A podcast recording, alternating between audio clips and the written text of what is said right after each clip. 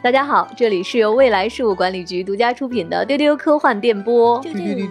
明天就是三八妇女节了，在这里提前祝大家节日快乐，节日快乐！我是这一期的主持人，未来局的特工老千。刚才一起送出祝福的有局长，大家好，还有前辈，大家好。时间好快啊，今年的三八节又要到了，确实有一种刚刚录完三八节的感觉。哎，对，每年都在工作的感觉，就是那个明天就是三八节了，大家节日快乐，我就感觉不是刚发生过吗？为什么这么说呢？每年在三八节，我们都会出一个特殊的策划嘛。嗯一到这个时间节点，大家就绞尽脑汁的开始开策划会。嗯，我们今年要跟大家聊点啥？嗯。嗯，我们今年呢，首先想做到的一件事情是，希望大家在播客里听到更多女性的声音。嗯，对，丢丢两百多期以来，我们经常会在不同的平台上看到大家夸我们，呃，说能听到女生的声音很开心，然后觉得呃大家都在喜欢自己喜欢的事情，给了自己很大的鼓舞。嗯，是的，所以我就想啊，其实还有很多的女生在录播客。对，所以也希望在这样的一天，可以介绍更多的声音给大家，看看他们到底有多有趣。嗯，所以今年呢，我们就做了一个策划案，就是邀请了几家女性声音的播客。来跟大家一起来聊一聊，我们这个整体策划的名字叫做是我们的多重宇宙。耶，对，为什么说多重宇宙呢？就是希望能够展现多样性吧。我们是喜欢科幻的，还有喜欢美食的，喜欢旅游的，嗯啊，希望大家能在这里面都能找到自己的新声音和新朋友。那这次呃，一起参与我们这个我们的多重宇宙的播客有人间布洛芬。博物志不三不四，还有原汤化原食。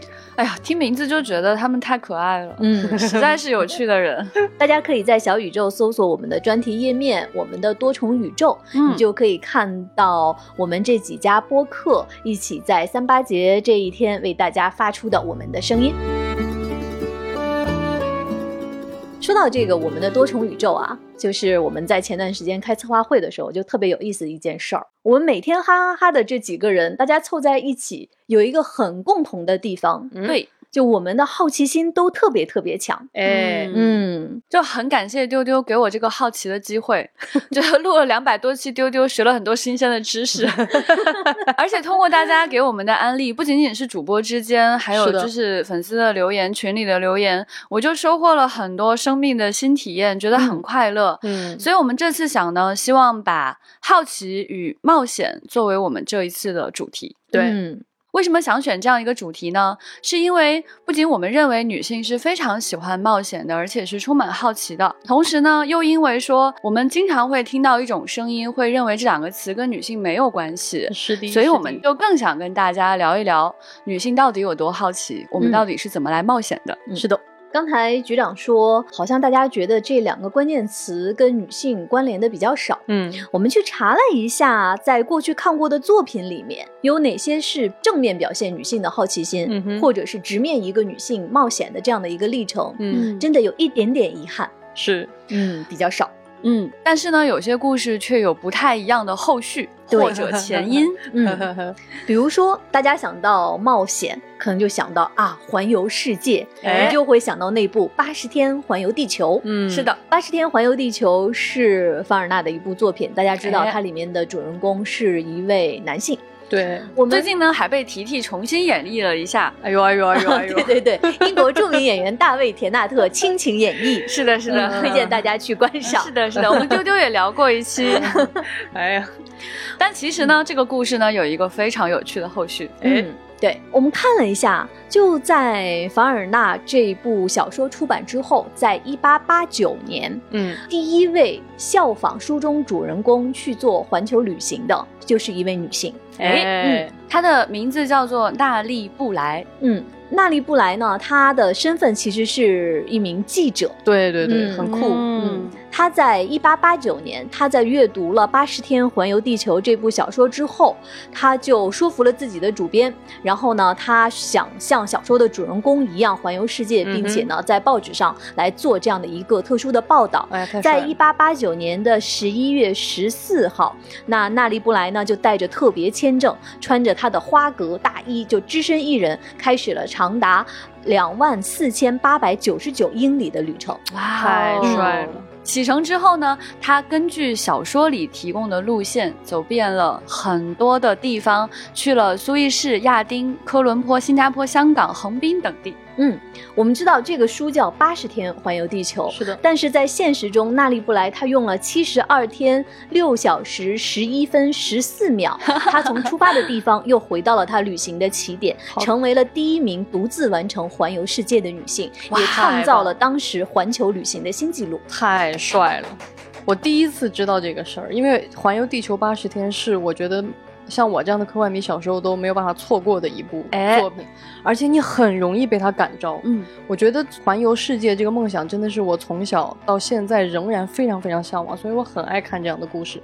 但是这个故事我很遗憾，我是今天才知道。然后它让我好振奋啊！就是你想象一个女记者读完一本书以后，八十天好，那我也来试试，她就上路了。嗯，就是在那个年代，更可以说是一个女性跟冒险这个词就有一种更容易被剥夺的一个时间。为什么要来做这个事儿？但她但她就去做了这个挑战。而且更有意思的是，其实有另一个女记者，他们两个人是有点竞争那个意思的，同时出发。虽然那个另外的那名女记者只比她晚了四天，但是我觉得他们两个都是好了不起的人物。那么其实今今天呢，环球旅行对于我们来说没有那么的可怕，对，没有那么的难。实际上，你在任何的年龄，你在任何的地方出发，都很容易进行环球旅行。是的，只是说你希望去哪些地方，嗯，你希望在那个地方待多久，认识多少人，住多久，嗯，那么会让你的行程有很大的不同。嗯嗯，其实从这个半球飞到那个半球只要十几个小时，是的。如果你真想环球旅行的话，一天就可以完成了。嗯。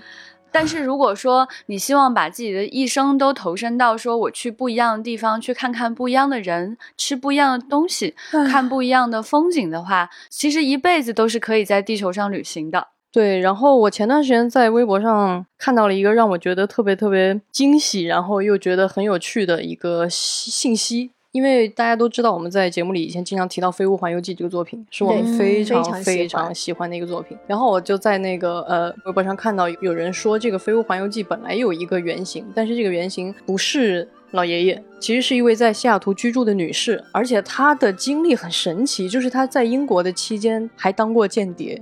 就是他是一个经历过二战、很硬朗、很勇敢的这样一个人，很传奇的人，很传奇。然后他开孤儿院收养战争孤儿，然后会多种语言。最后他定居到西雅图以后，他的那个房子要拆迁，然后那个拆迁甚至给了他一百万美元的 offer，他就坚决不同意，他就是要保留自己的那样的房屋。然后当时他的这个行为在全美受到了很多人的支持，嗯，所以说当时我看到这个我就挺震撼的，因为。嗯，虽然说我们说《飞屋环游记》后来的故事其实跟这个钉子户它只是一个小小的出发的原点，但是还是会让你感觉说，我不经意就是在幻想，哎，如果《飞屋环游记》是一个老奶奶的故事，哇，哦一个老奶奶坐着这个气球房屋要要去到世界尽头的瀑布，我突然就觉得我更想看这个版本，嗯。在飞屋里面有一个很重要的元素，就是艾莉的那一本《我的冒险日记》。嗯，刚才邓玉说到的这个，就让我想到我们今天要聊好奇和冒险嘛。哎，就真的是，其实这种特质在我们不光比如我们看到的，就是历史中的女性身上是有的。对，其实，在我们的生活中，包括我们熟悉的这些人身上，你仔细想一想。对于好奇和冒险的这样的一种实践和渴望，很多女性都是这样的。没错，没错。所以，我们今天想跟大家聊到的冒险与好奇，到底是什么样的一种含义呢？嗯，开汽车、新衣服、去潜水、旅行、看新的书、爬山、去做新的没有做过的事情、带狗狗去公园、学英语、尝试一种没有喝过的茶、喝啤酒、买新玩具、滑翔伞、认识新的人、跟妈妈一起看剧、跟陌生人说话。赞美身边的小伙伴，去爬山，去野营，认识新植物，承认自己不认识某种植物，考驾照，考会计证，换个工作，换个城市，换个国家，学一首新歌。以上以及我们刚才还没有说完的很多的关键词，其实都是在我们各自心中对于好奇和冒险的定义。是的，我们想说的好奇和冒险，就是我们能够接受不同，喜欢不同，没错，去做一件过去没有做的事情，都是冒险。对对对。刚才局长有个关键词是不同。哎，嗯，丢丢播出的这两百多期，我有时候会看到一些评价，说啊，没有想到几个女孩子。能把科幻讲得这么好，我看到另外一条评论给大家回复说，那可是未来事务管理局啊。呃，我们也经常会被问到说，呃，没想到未来局里面很多都是女生。是，呃，我会告诉他说，其实呢，对于我们的线上数据和线下数据来看，科幻迷的性别比差不多是一半一半。对对，尤其是线下的话，女生其实会占更多数。没错。如果你对这个数据会感到无比惊讶的话，那我还要再告诉你一个数据，就是果壳网。嗯哼，呃，传播科学与新知，对，可能你的刻板印象也会想，会不会是男生更多一些？对，全错，一直以来男女比例都是一半一半左右，对，也是女性稍占多数，尤其是在线下，女性稍占多数，对。这个数据想告诉大家什么呢？没有什么事情是属于一个性别的。嗯，那刚刚局长其实提到了，在线下我们观察到会有更多的女性科幻迷或者是朋友愿意来参加我们线下的活动。其实有一场活动我自己印象特别深刻，就是我们在做第二届亚太科幻大会的时候，当时我主持了一场论坛，叫《极限探索》。但是那一场呢，我们请到了有探路者的创始人，然后有一位中国的战地记者。然后有一位中国的女性科学家，她是中国唯一一位同时具备蛟龙号深潜和去往南极探险的女科学家。唐丽梅。然后唐丽梅对，还有一个非常著名的户外电影节——班夫电影节的创始人。我们这一场活动的名字叫“极限探索”，然后台上坐着的全部都是女性。我非常非常喜欢那一场论坛，而且我印象很深的是，当时坐在台下，我能看到当这些嘉宾在讲述他们那些很传奇的人生经历，在鼓励台下的观众说：“你们可以做到的，你们就去做”的时候，我感觉。觉到真的有很多女孩子的眼睛亮了，嗯，就其实那是我认为这个活动最有价值、最有意义的事情，因为就是很多时候我们不是受限于我们自己，而是你受限于你的某种以为，比如说我以为科幻迷男的更多。我以为看过关心科技的人，男性的更多，你就会不自觉的会有一种自我限制。我以为极限探索属于男性，是的，你就会不自觉的觉得，哦，那我就不要去尝试了，或者是是不是我做不好呀？对对，但其实我们想告诉大家，完全不是，也完全没有必要。嗯，其实，在历史上还有很多的例子可以告诉我们，女性是完全可以做科学，并且做极限探索的。当然，对。首先，一个非常有趣的例子就是，大家都说科幻这件事可能是要男孩子来看的，但是大家还记不记得第一本小说是谁写的呢？哎，谁写的呀？当然是玛丽雪莱啦。大家可能对果壳的数据也感到有点惊讶，因为你可能在中关村看到很多呃男性程序员，但其实也有很多的女性程序员。这个时候大家可能要记得一件事情，就是计算机程序的创始人也是一位数学家，她其实是一位女性，她叫做 Ada，嗯哼，阿达洛弗莱斯 （Lovelace）。那么他是谁呢？挺有趣的，太有趣了。他其实 也是跟诗人有很多的渊源，他是诗人拜伦之女。嗯，所以你就感觉啊，那段时间他们聚在一起写诗，也干了别的事情啊。他作为计算机程序的创始人，建立了循环和子程序的概念，他为计算机拟定算法。他写作了第一份程序设计流程图，被珍视为第一位给计算机写程序的人。为了纪念 Ada 对现代电脑与软件工程所产生的重大影响，美国也将他们耗资巨大、历时二十年研制成功的高级程序员命名为 Ada 语言。它被公认为是第四代计算机语言的主要代表，所以呢，当有人跟你说科幻不属于你，或者计算机不属于你的时候，你就可以把这个事实，你可以把百度知道发给他。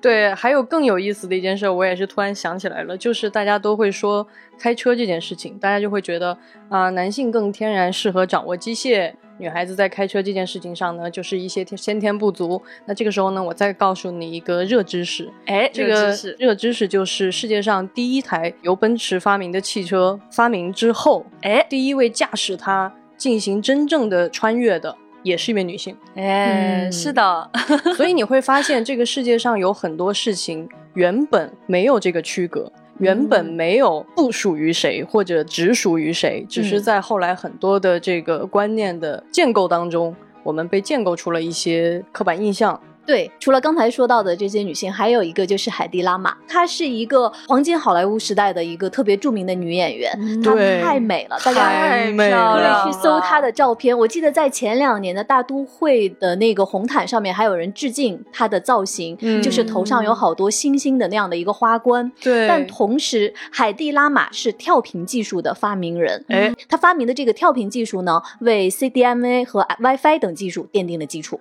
对，而且最有意思的是，我看到这儿我也会心一笑，就是他是怎么样产生这个跳频技术的灵感？因为他经常在好莱坞那个时候黄金时代还有很多的歌舞片，然后他借鉴了一个音乐家用这个同步演奏钢琴的这样的原理，然后受到了启发，然后他去发明了一个跳频的技术，你就觉得哇，就是，就是怎么可以这么的有意思？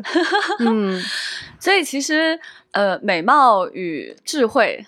是完全没有任何冲突的。当然，嗯，对，这个就说回到我们今天想说的那个关键词“好奇”上面。如果说他没有那么一点点的好奇心，他怎么会看到钢琴之后会有更多的一些想法？是的，嗯。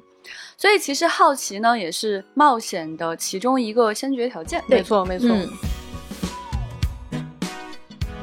刚才邓韵说到开汽车这件事儿，哎，我给你们说。我太喜欢开汽车了，我也是。我甚至有时候无法描述我在开车的时候的那种快乐。对，嗯，真的是快乐。我在学汽车之前呢，也确实我被灌输了很多信息，嗯，就是说女孩子对于机械的掌握，对于方向的判断，对于空间的这样的一个认知都是有短板的。但是我发现我在驾校里面完全不是。对啊，我首先。我非常认路，我很认方向，嗯，这个是我之前被心理暗示的那些不存在的。同时，我对于速度和掌控机器这件事情，我一点都不恐惧。没错，以至于当我每次开车在路上走的时候，我感受到一种自由。我觉得大家其实，在我们慢慢打破这种印象的时候，有一点特别重要，就是你尊重自己的内心感受。对，就比如说老千被很多的东西。你也会受困于这些言论，嗯，直到你发现哦，你真正的内心感受告诉你，原来我不是这样的。对，这种时候，朋友们不要怀疑自己，一定是那个刻板的外界的东西说错了。对，那种刻板的外界给你的心理暗示，其实是在加重你非常大的。对陌生的恐惧是的，是的。而当你真的去实现它，你自己去感受的时候，你发现你自己的能力是完全可以打破这种恐惧的。是的，就像小的时候，就会很多人说女孩子不适合学数学。然后立体几何考全班第一的时候，那种快乐，对，重新认识自己。说到这里，我也不得不对吧？咱们一个严谨的丢丢科幻电波，我们这里再来补充一个信息，就是关于女孩子到底是不是能更好的学学习数学，在数学的认知上到底有没有性别差异？在美国曾经做过一个非常有意思的社会实验，当时这个社会实验选取了两个班级的同学，然后他们的男女比例都是相对均等的，然后在一整个学期的时间里，一个班的同学一直受到老师的暗示，这个老师就会不断的提醒他说。数学是男孩子能学得更好的啊，女生先天性会有一点不太能够学好数学。但是在另一个班，他就会鼓励，会告诉大家这个东西没有任何的区别，甚至有的时候会鼓励说女孩子是可以学得更好的。然后呢，最后在最后的期末考试的时候，这两个班的分数体现出了比较明显的差异，就是那个长期受到女孩子不是很能适合学数学的那个班，女孩子确实在数学成绩上受到了影响。所以这是一个非常有名的社会案例，它就是告诉你，这个社会的潜移默化的这种灌输是真的会影响你的。可能我们一开始举的这几个例子是历史上非常特殊的女性，你会觉得哦，她们是个案，她们很特殊，我可能不是她们。但是呢，我想让大家回忆一件事情，你有没有出去旅行过？哎，如果你出去旅行的时候，你有没有发现在街上会有很多女生在结伴旅行。对，你会在你的旅行目的地见到更多的女性。嗯，哎，这到底是为什么呢？真的很有趣。而且在我们去尝试一些所谓的极限运动更难做的事情，比如说像潜水的时候，我会发现。我的教练和跟我一起学潜水的人，以及其他组在学潜水的人，女生是占多数的。是的，是的。每次提到潜水的时候，周围的朋友都会觉得这件事很难做。你怎么会去做这样一件事？你一定是个很勇敢的人吧？其实谈不上是，因为其实我挺怕水的。对我小的时候第一次想学游泳的时候，在大海里喝了个饱，所以 所以当时就开始怕水了。嗯嗯，我花了很长的。时间去克服对水的恐惧，去学习在游泳池里学习基本的游泳。其实我游的也不太好看，就是狗刨吧。但是因为太喜欢。在水里漂浮的感受了，嗯，我太喜欢太喜欢在水里失重的感觉了，它让我太容易想到整个地球就是一个被水包围的文明，是的，所以就花了很大的力气去克服恐惧。是，那后来为什么去学潜水呢？是因为有个朋友就讲过很多潜水的魅力，水下到底能看见什么？嗯，以前呢我也很喜欢看那种关于深海的电影或者纪录片，每次看到就是潜水员下水之后，我都觉得不能呼吸。真的，我真的会觉得呼吸急促，尤其是看那种泰坦尼克号大家都掉水里的时候，我就好紧张啊！我可能比别人还要紧张。是的，但是这种好奇心实在是驱使着我一定要去水里，嗯，很想很想学会。其实当时报了名之后，到了现场。我就跟自己说，万一明天我不行，我就不下去了吧。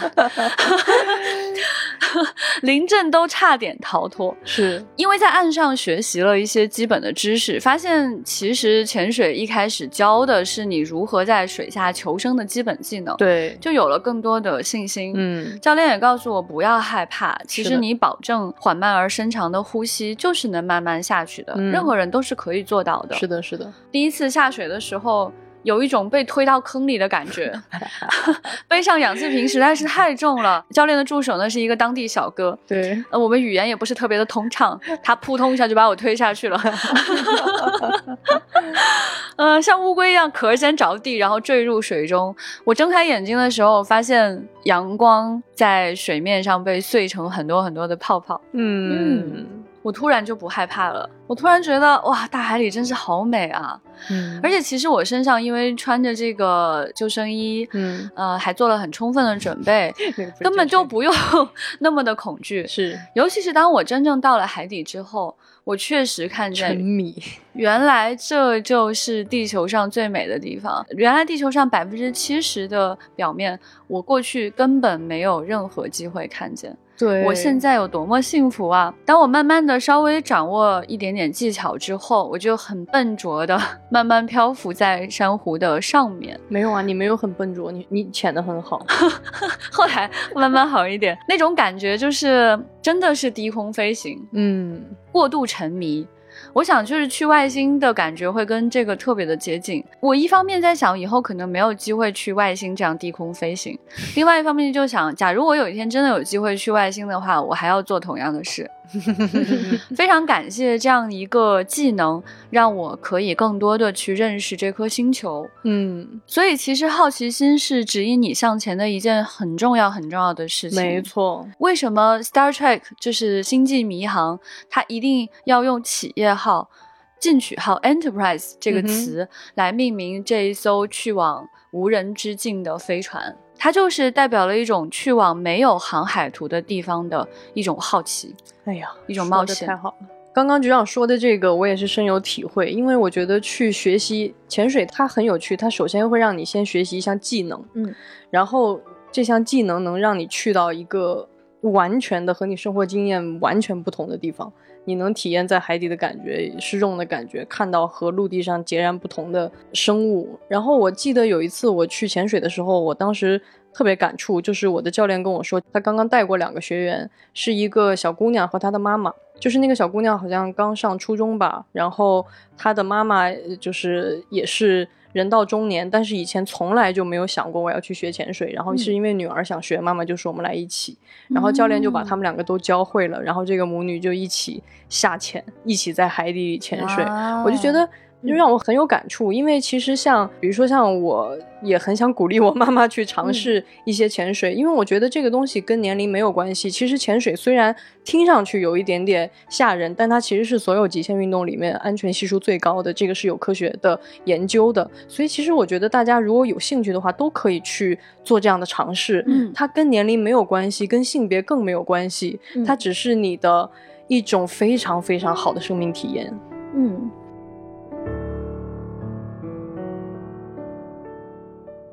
邓宇说到的这个尝试，其实我觉得更多的是一种对于陌生的不畏惧。对，你会发现，其实很多的女性身上都有这样的一种很勇敢的对陌生的不畏惧。对，就像刚才。局长说，比如说大家一起结伴去陌生的城市或者陌生的国家旅行，那其实也是置身在一个陌生的环境里面嘛。没错，没错。但是就是大家心中的那个好奇和那种勇敢的冒险精神，会让这样的一段旅程变得特别有趣。对，你们刚才讲的时候，我想到我在看阿加莎·克里斯蒂的自传的时候，看到的她童年的经历，就大家。印象中的阿加莎·克里斯蒂是一个写谋杀故事的一个 老太太，可能她的故事都发生在家里面，都是那些茶杯里的风波。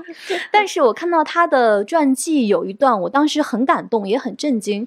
她写的是在她小的时候，当时是一九一一年，她和妈妈一起去公园里面有一个飞行博览会。嗯，那个时候就是有滑翔机这样的一个项目，其实对于当时来说，这是一个危险的项目。对，而且对于他们家的经济条件来说，这个项目很贵。嗯，但是阿加莎的妈妈说：“阿加莎，如果你想去，你就去吧。”然后妈妈就从她并不富裕的钱包里面拿出了钱，让女儿去做了滑翔机。然后阿加莎的那段描写特别感动。阿加莎说：“我觉得很棒的，其实是我的母亲，她就那样站在那里，看着她心爱的孩子坐在飞机里飞上天空。”哦，我觉得这样这个就是一种刚才冬运说到，其实这种冒险的精神和勇气是跟年龄没有关系的。嗯嗯嗯，但是她在他。他的传记里面，他就这样写道：“他说我非常向往人类在太空的冒险，着迷于这种其他动物没有的天赋，是因为这种把握自身命运、探索未知的勇气。”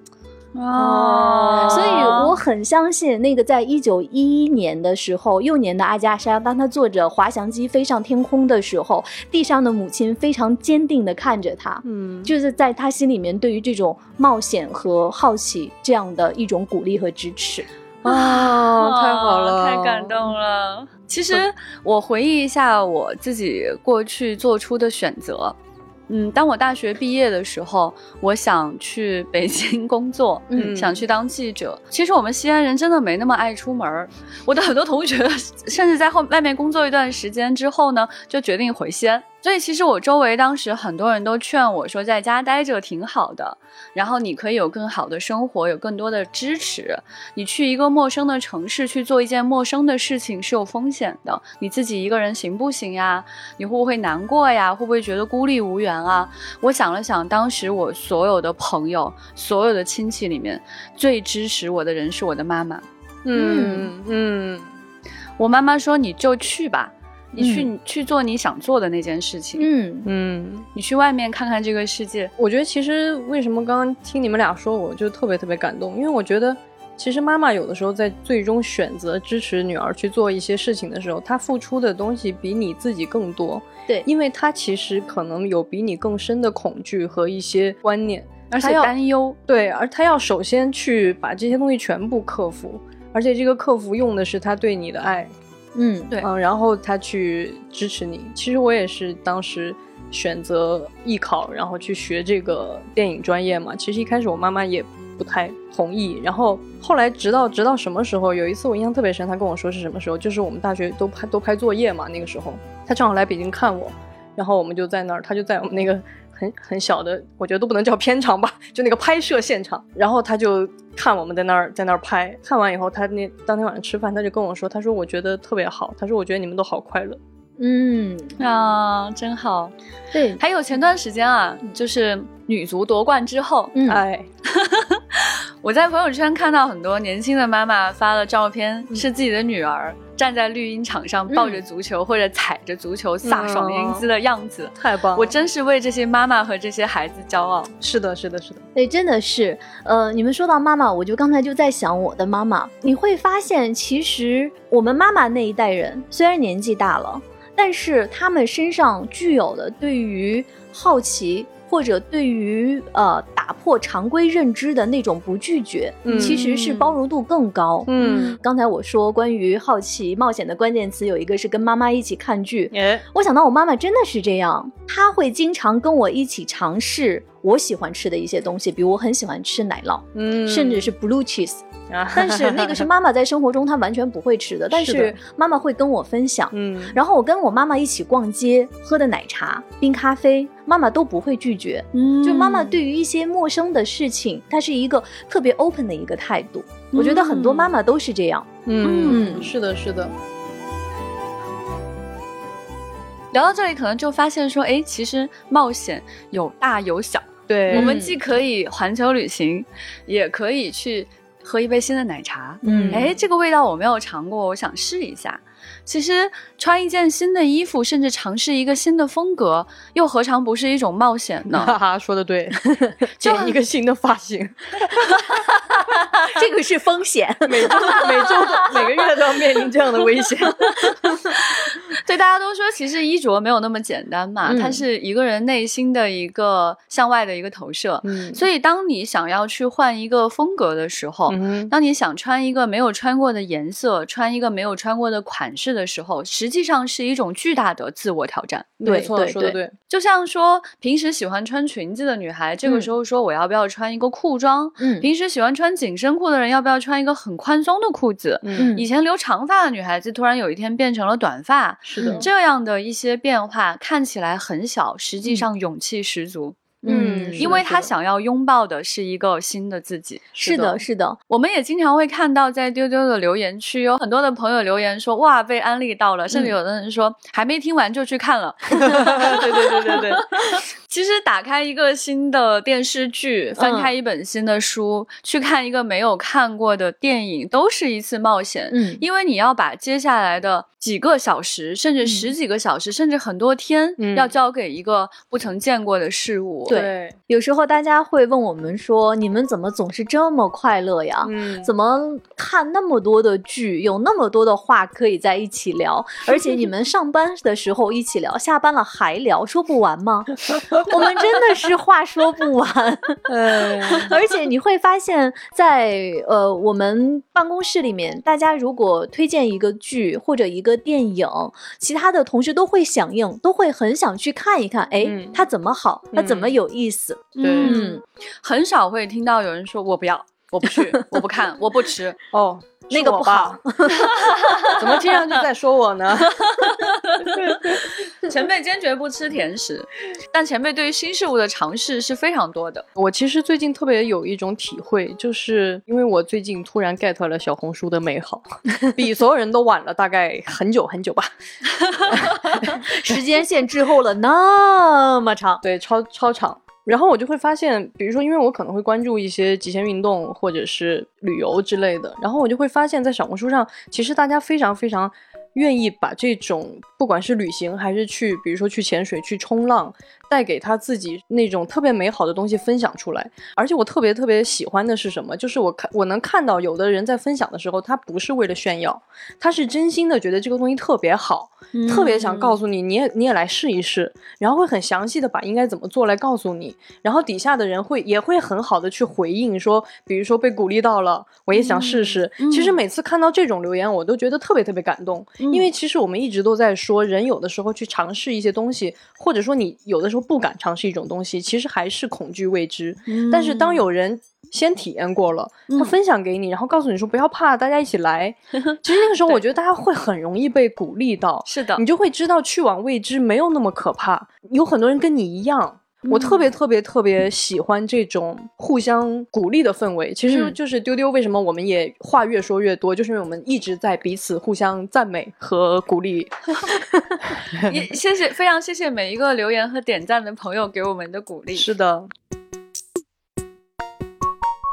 我专门去查“冒险”这个词到底是什么意思。嗯哼，呃，在中文里面听起来好像更可怕一点，因为有个“险”字。对，呃，在英文里面这个词其实反而会更简单一点，嗯就是 adventure。adventure 是这样，就是 a d 就是即将的意思。嗯嗯，呃，event 就是事件，就是要来的。嗯，所以 adventure 其实就是呃即将到来的那件事。对，所以你这么去想，就觉得。哦吼，还好啦，而且我觉得这种感觉很美好，就是一件事情它要发生，但是它还没有发生的时候，其实会让你充满了期待。哎，比如说甚至有点紧张，对，有点紧张，好的，对。然后当你尝试完了，你会对自己有一个特别新的认知。比如说局长一直觉得自己很害怕水，但是当你真的去潜水了，你发现天呐，我好享受，原来我这么喜欢，拉都拉不回来。对。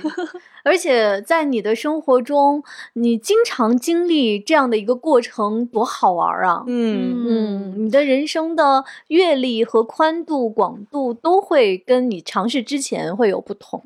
是的。以前我在当记者的时候，就有同事跟我说，我是整层楼最爱出差的人。而且，尤其这个职业还教会我，就是说，在你去之前，在你交谈之前，在你获取信息之前，其实你不知道你不知道什么。嗯，这件事非常的重要，以至于呢，他后来不断的去鼓励我，甚至去一些同事们根本不想去的地方。嗯，他有可能很近，有可能听起来非常的无聊。有可能被大家描述成一个无聊之地，但是去了之后，你都会发现新的事物，对，都会发现有一个人在那边好有趣，都会发现当时当地有那么多新鲜的事情正在发生，值得被记录和传播。对我特别同意局长刚刚说的这种，就是你要去，不要去以为我都知道了，所以停止冒险。哎，因为其实很多时候。这个世界不是你想象的那样，你一定要亲自去经历，你可能会有意外收获。而且话说回来，就是踩雷也是一种蛮有意思的体验。嗯啊，当你去探索新的事物，所以我觉得我们之所以能够这么的好奇，就是还有一个很好的前提，就是我们勇于承认自己不知道。哎，对，我觉得这这一点特别重要，因为有的时候我们在现代社会，大家可能都会有一种信息的。焦虑和压力，就是这个事情我不知道，然后我不好意思跟人说我不知道，以至于他就阻止了你体验的步伐，你就会觉得悄悄的隐藏起来，那我就永远不要知道。对，所以其实我们说的好奇也没有那么的。复杂也没有那么大，它不过就是想知道，嗯，对。为什么我们会想知道呢？是因为我们特别勇于或者容易承认自己不知道。嗯当我发现我不知道的时候，那我想知道的心情就突然变得很强烈。嗯，那如果我把它付诸于实践，那就是冒险了。我想起局长说的这种感受，就是我之前。玩塞尔达的时候，这个游戏至今仍然是我特别特别喜欢的一个游戏。然后我最喜欢的就是当我在一片大陆上跑的时候，然后它那个开放世界，开放世界。但是我最迷恋的不是这个世界里任何其他的，就是那个开塔的瞬间，就是因为它一开始你的地图是荒芜的，然后你要去到某一个区域把那个塔点亮，然后那个塔会给你加载这一块的地图，所以你一开始的时候那张。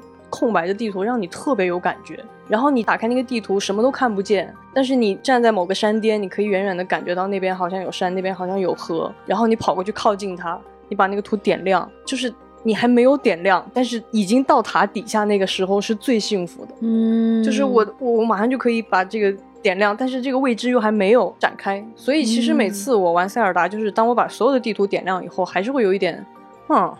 就你突然觉得，就是就是就是有点遗憾了，就是我都知道了，所以我觉得不知道是一件特别特别美好的事情。当我们谈到冒险的时候，大家可能会觉得哇，危险、可怕、痛苦。是是是，其实不是这样子的。对，其实提到冒险的时候，我们所谈论的是一种惊喜。